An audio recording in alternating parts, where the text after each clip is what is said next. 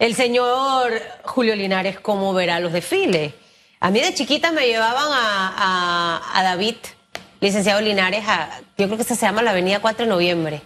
Mi papá ponía unas sillitas, ahí nos sentábamos, las niñas, a ver los desfiles. Ya cuando eso fue creciendo, ya eso pasó. Porque ya los desfiles se fueron convirtiendo en más alborotamiento, ¿no? Allá en mi bello y espectacular Chiriquí. ¿Usted cómo va a ver los desfiles? ¿Usted cree que la gente se porta bien?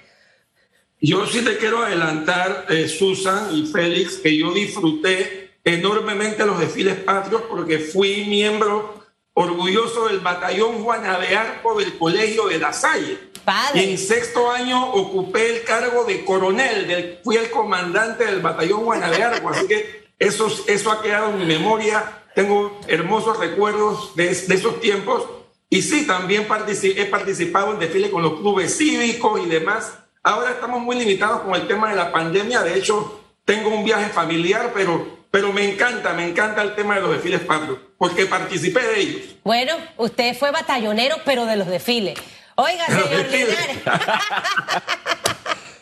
Mire, señor Linares, gracias por estar con nosotros. Vamos a hacer un poquito de docencia aquí con Félix esta mañana a la población panameña que nos ve y nos escucha y a la extranjera también residente en Panamá. Este eh, eh, caso histórico eh, que marca definitivamente un punto importante en la, en la vida de Panamá.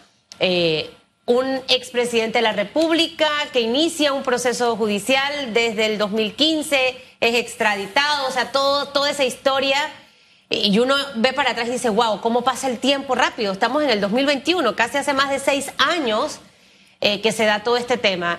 Y ahorita, en, en medio de las audiencias que se realizan bajo el sistema penal acusatorio, está este run run que viene desde la semana pasada de un bendito fallo del magistrado Sedalice eh, que podría dejar sin efecto todo este proceso. Eh, al final uno debe creerle esos rumores. ¿Cómo, ¿Cómo alguien sabe que hay un fallo dando vuelta por ahí? O sea, yo me pregunto todas esas cosas, ¿no? Bueno, en primer lugar, eso es altamente regular. Supuestamente no se debe conocer ningún tipo de proyecto de fallo, pero ya estamos viviendo en Panamá, Susan, la justicia panameña está coja y estas cosas suceden. Entonces, vamos a suponer, vamos a suponer que lo que ha salido a la luz pública es cierto, que hay un fallo en ese sentido. Yo quiero hacer una breve explicación, tal vez un poco técnica, pero que es importante recordarla. Mira, mira, Susan y Félix, hay un fallo de la Corte Suprema de Justicia del 29 de enero de 2018 que establece lo siguiente, y lo voy a leer para que, para que se vean lo que dice taxativamente. Es la admisión de una denuncia o querella contra un diputado equivale a una imputación. ¿Eso qué quiere decir? Que efectivamente lo que, se, lo que hizo el magistrado Jerónimo Mejía es correcto, lo que él aprobó, en el sentido de que la, después de la investigación preliminar, se fuera a la acusación. Ahora ustedes me preguntarán, ¿por qué se da esto si normalmente lo que debe haber primero es una imputación? ¿Por qué se fue directo a la acusación? Esto es muy sencillo. Hay un artículo en el Código Procesal Penal, que es el 492, que dice así. Concluida la investigación, el magistrado fiscal remitirá por escrito su opinión jurídica en la que expresará su solicitud de elevación de la causa a juicio o de sobreseimiento. O sea, el mismo código establece que, que, una vez concluida la investigación preliminar, se va a la acusación sin pasar por la imputación. Pero nuevamente, ¿pero por qué el código dice eso si no es lo usual?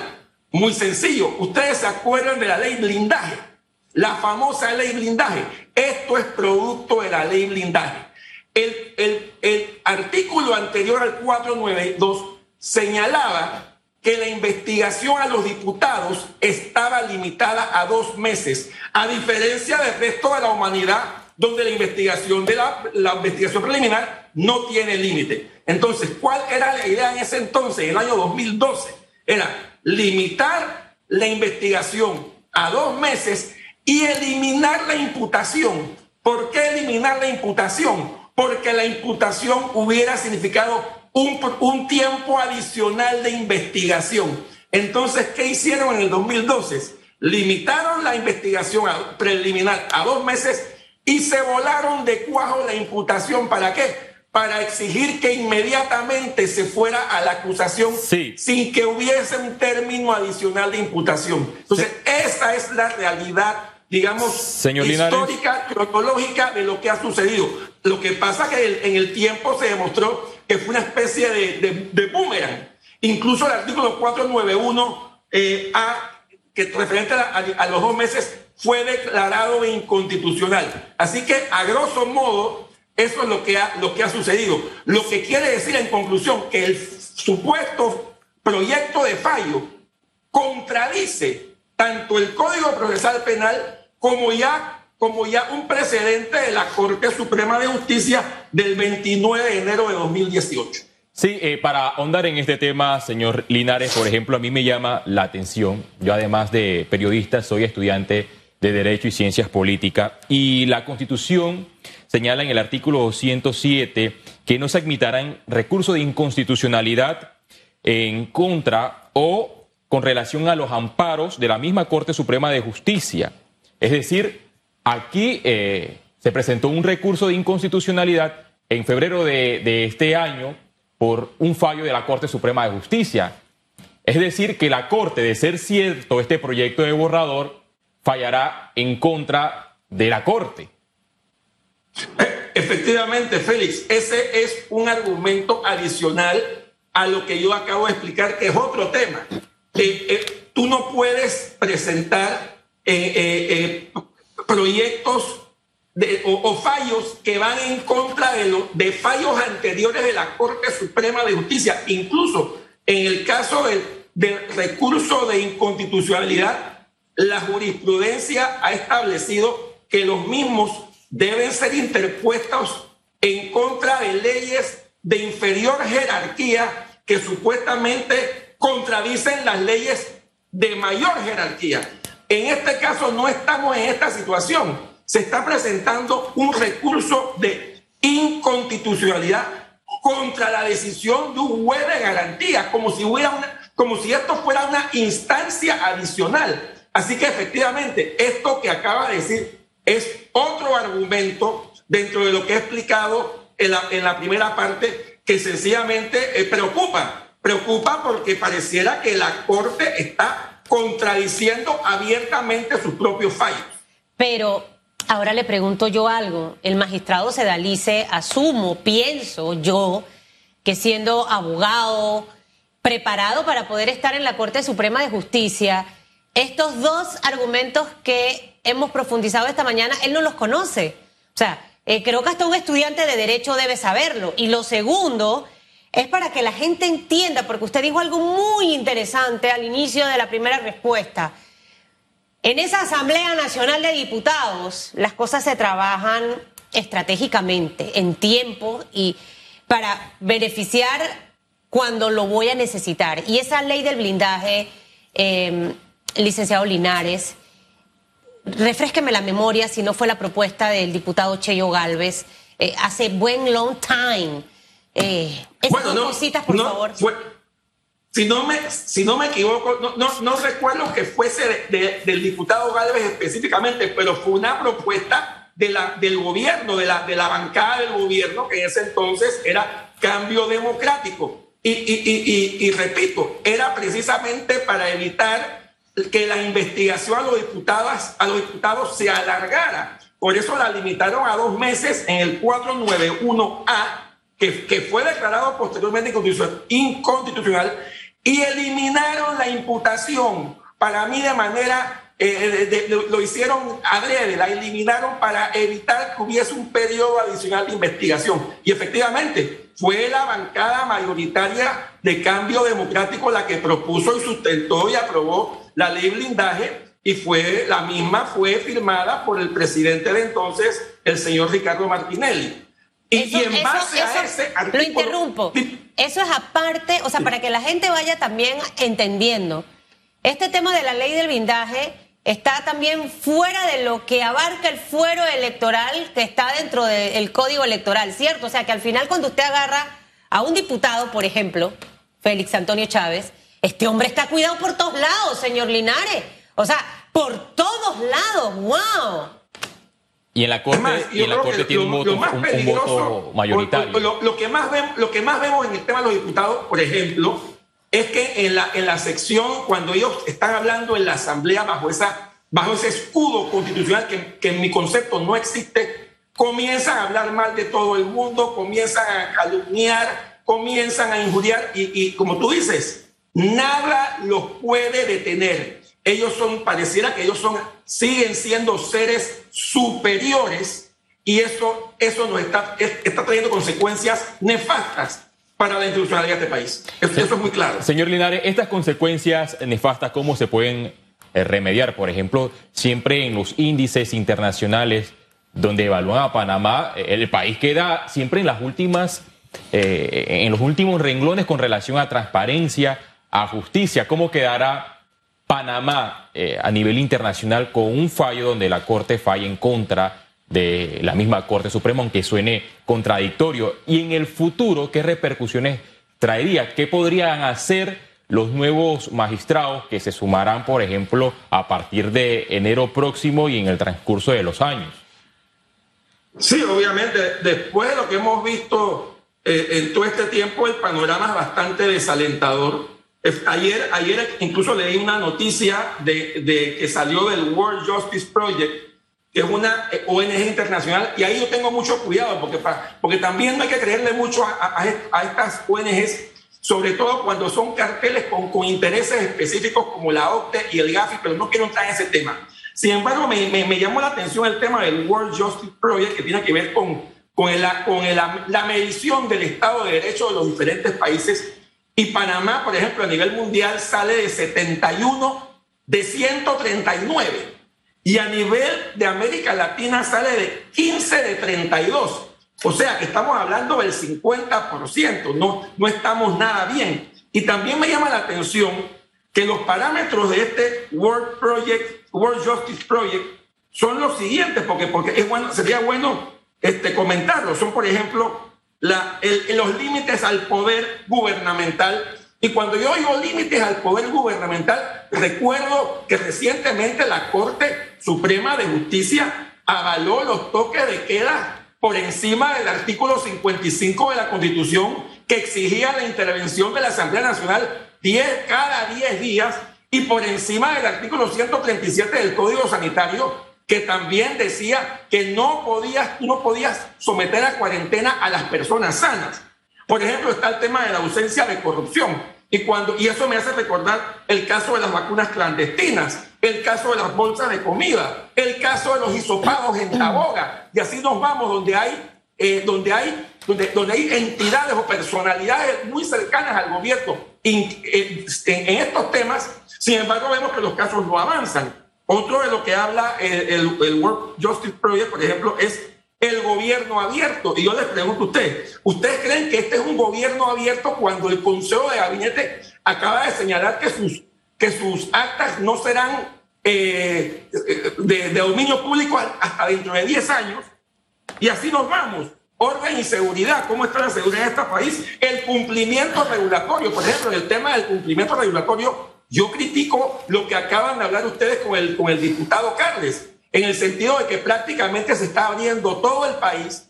Sin embargo, todavía hay un estado de emergencia para efectos de licitaciones, de manera que aquí todo, todo, toda la confederación siga sin ningún control, porque al día de hoy todavía tenemos licitaciones sin control a pesar de que ya se eliminaron los toques de queda, ya no hay cuarentenas y demás, y ese tema ya lo, ya lo vimos con el, ya lo vieron ustedes con diputados Carles. y así nos vamos, tenemos un problema con la justicia civil y penal. Dime, dime, A ver, me interrumpo porque no quiero que se me haga un guacho sancocho de tema, porque quiero que la gente quede muy clara con el tema de los pinchazos. Así es, em, así, es así es. Hemos, hemos escuchado dos planteamientos, dos, dos argumentos que demuestran que este proyecto de fallo iría contra las propias decisiones de la Corte y que obviamente es contradictorio y, pareciera que la Corte está como, no sé, en otro, en otro, en otra nebulosa porque no, no conocen su trabajo y no entienden. De verdad que me cuesta de verdad poder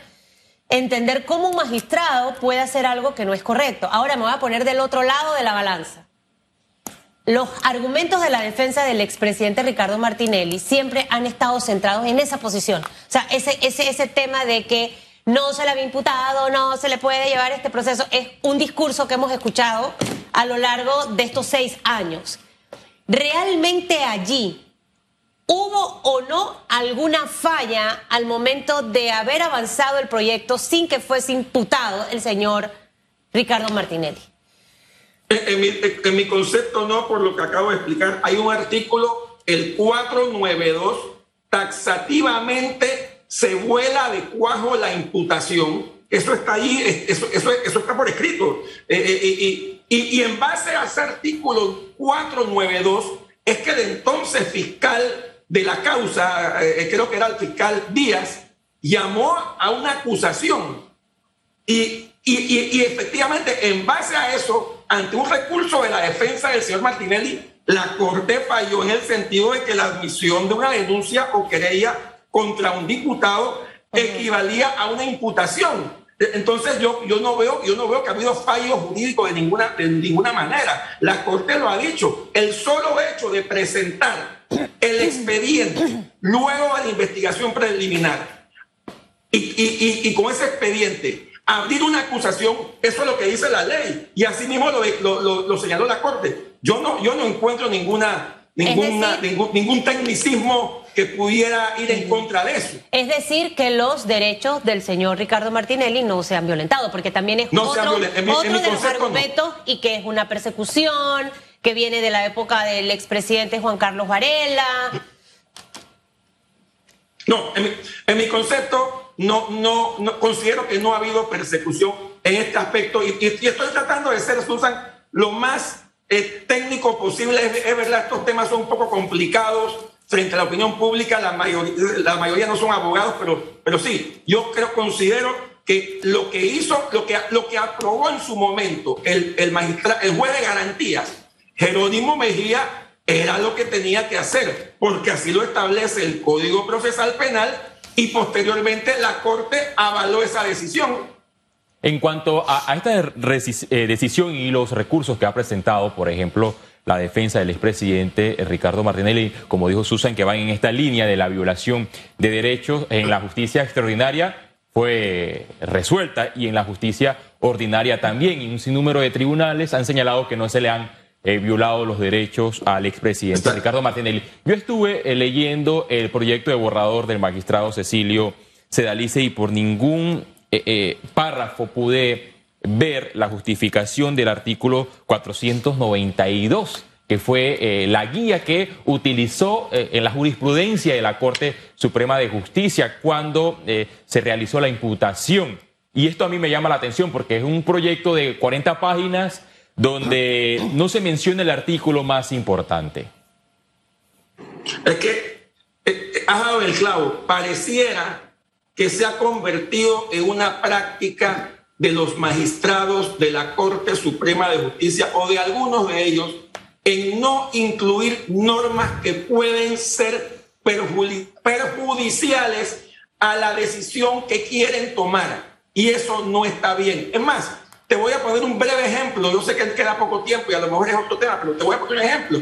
En el tema del fallo de la Corte que avaló los toques de queda, que avaló la cuarentena, ese fallo de la Corte Suprema de Justicia no incluyó la nota que el gobierno panameño envió a la Organización de Estados Americanos, donde taxativamente señalaba que en Panamá se estaba ejerciendo el toque de queda. ¿Y por qué esa nota no se incluyó? Porque si lo hubiera hecho, no hubiera podido justificarlos. Entonces, este es un ejemplo de que la Corte Suprema de Justicia, cuando tiene algún, existe alguna ley, alguna norma, algún indicio que pudiera ir en contra de ella, no lo incluye. Yo creo que, yo creo que lo que debe hacer un verdadero juez es incluir todos los elementos sean a favor o en contra de tu criterio para que te, lleve, para que te lleven a la verdad material. Si eso no se da, entonces tenemos fallos arbitrarios, que es lo que estamos viendo en este momento, fallos arbitrarios. ¿Qué va a ocurrir Licenciado Linares, ¿cuál es el panorama en caso de que el señor Sedalice pueda eh, tener los cuatro votos que harían falta a este proyecto de fallo eh, y definitivamente que el caso Pinchazo se caiga? ¿Qué representaría esto para la justicia panameña? ¿Cómo nos ubicaría y los recursos, no sé si luego, porque este, este, esta historia de los fallos contra fallos y fallos contra fallos es un enredo que hay en esa Corte Suprema de Justicia, eh, y por eso es que al final tiene la imagen que tiene, eh, se tendría la posibilidad también de fallar sobre ese proyecto de fallo del señor Zedalice, o sea, porque los abogados son expertos en todos estos temas, ¿no? Eh, para que eso nos los conteste, ¿qué representaría para la justicia panameña? que se ha admitido este proyecto de fallo, aprobado en su unanimidad. Y segundo, si cabe otro recurso para ir en contra de este fallo, con otro proyecto de fallo. Bueno, eh, sí, ya, ya, ya está admitido definitivamente que una votación a favor del aparente proyecto de fallo del magistrado Segalice sería un retroceso enorme en contra de la institucionalidad democrática del país y en contra de la, de la, de la justicia, de la, de la ya malograda justicia panameña. Eh, obviamente, estamos especulando, Susan y, Félix, porque a pesar de que hay un, eh, eh, hay un, fallo por ahí, todavía no, hay nada formal. Sin embargo, sí, sería un retroceso enorme y seguiríamos cayendo en el, en el permanente problema de listas y de, y de, y de toda cantidad de, de perjuicios a nivel internacional y, y, no sabemos esto dónde va a parar. Yo definitivamente yo espero que el magistrado Cecilio Sealice eh, abra los ojos y, y, sea una persona que desde el punto de vista objetivo incluya todos los elementos, ya que, como dice Félix, si no está incluido el 492, eso ya, eso ya me llama la atención. Incluya, magistrado, se dice el 492. Y si al final el 492 no lo convence, entonces susténtelo. Pero dejar por fuera elementos tan importantes como ese 492 o como el fallo del 29 de enero de 2018, yo creo que eso, eso es preocupante. Eso es preocupante porque da la impresión que ya las decisiones vienen eh, eh, hechas con, de antemano por, por, por circunstancias eh, oscuras.